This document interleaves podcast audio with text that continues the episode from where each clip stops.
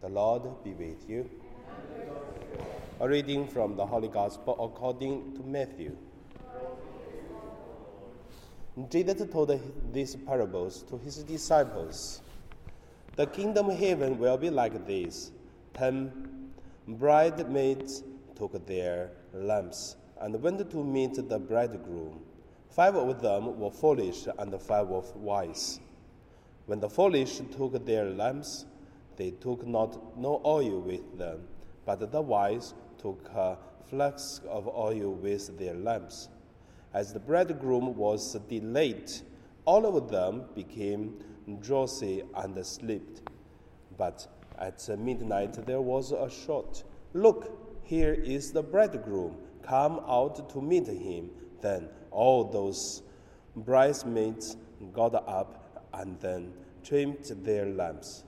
The foolish said to the wise, Give us some your oil, for our lamps are going out.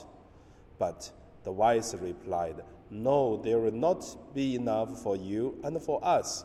You had better go to the dealers and buy some for yourselves. And while they went to buy it, the bridegroom came, and those who were ready went with him into the wedding banquet, and the door was shut. Later, the other bridesmaids came also, saying, Lord, Lord, open to us. But he replied, Truly, I tell you, I do not know you. Keep away, therefore, for you know neither the day nor the hour. The Gospel of the Lord.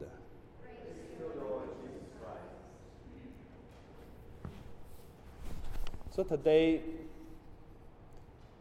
my meditation, I would call it uh, the bridemaid. The first point look at uh, life like a bridemaid. Why we say life like a bridemaid? It is because each person come to this world as soon as we came to this world, and then we start a journey or start uh, of this uh, wedding. Each of us can be the wise, can be the foolish bridesmaids. But whether we are wise or whether we are foolish depends, and also not uh, absolutely wise or foolish. Because sometimes we are wise, sometimes we are foolish. And also, to welcome the bridegroom, it is also the fulfillment of this uh, life. But however, and somehow, for some people, the bridegrooms come, it is a disaster. But for some people, it is a banquet to celebrate. So that is the life. Second point, let us look at uh, about uh,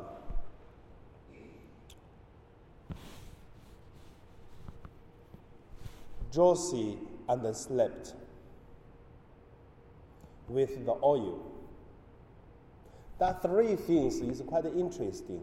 Josie, everyone have to experience such things. Slept. Sometimes our life is down, totally down. But however, sometimes we are full of this oil with light, with hope, and with joy. And then the life is like this. Sometimes a little bit uh, down, sometimes totally died, sometimes with hope and joy. So that is uh, the life experiences full of all these things. No people will suffering for the whole life there are some joy, hope in one person's life. But however, no people are joy, everything good, like what I used to say. Once you walk, walk outside on the street, even the traffic light will be turned green for you. When you're driving car, there will be a car park for you. I would say it's only happened in the Christian church's witness when they share how God protect them. I would say God's protection doesn't show in that way.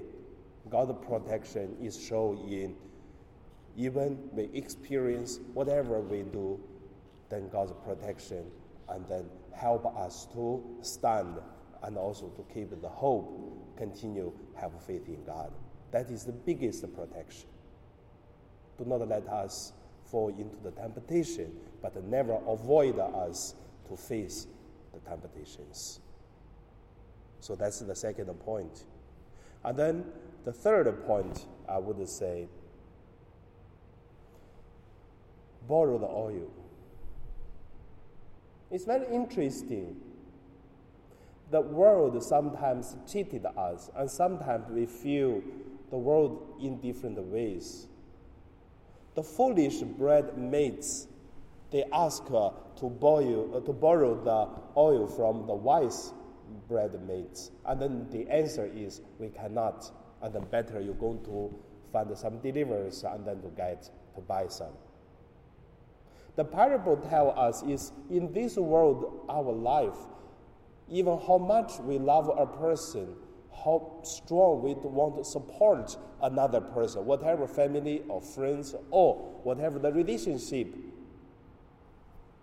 somehow some oil cannot be borrowed. Something have to face by ourselves, even how much love, support the people surrounding us. The last point I want to say is I do not know you. I would say that words make us feel scared. We go to church every Sunday. We try to keep commandments and we try to love others. Sometimes we are foolish, did something wrong, but however, we know that we know God and God know us. Like what Jesus said in his gospel, to said, I know my sheep and my sheep know my voice. Which means after we die, we see a God which is we already knew for many years, which is this God know us since we are born until we face to face to see this God. But this verse is really horrible. The door is closed. You are late. You are foolish. I do not know you. How do you think when you see God? What would God say to you? Don't you feel scared? So, that's the parable today. What's the message you get? What do you think about our life to live in this world one day when we see God? Are we a foolish bread mates or we are the wise bread mates? Of course, in the beginning I said sometimes we are like wise, sometimes we are foolish. But however, when we see God, how do you think? What would God to say to us? Now we pray.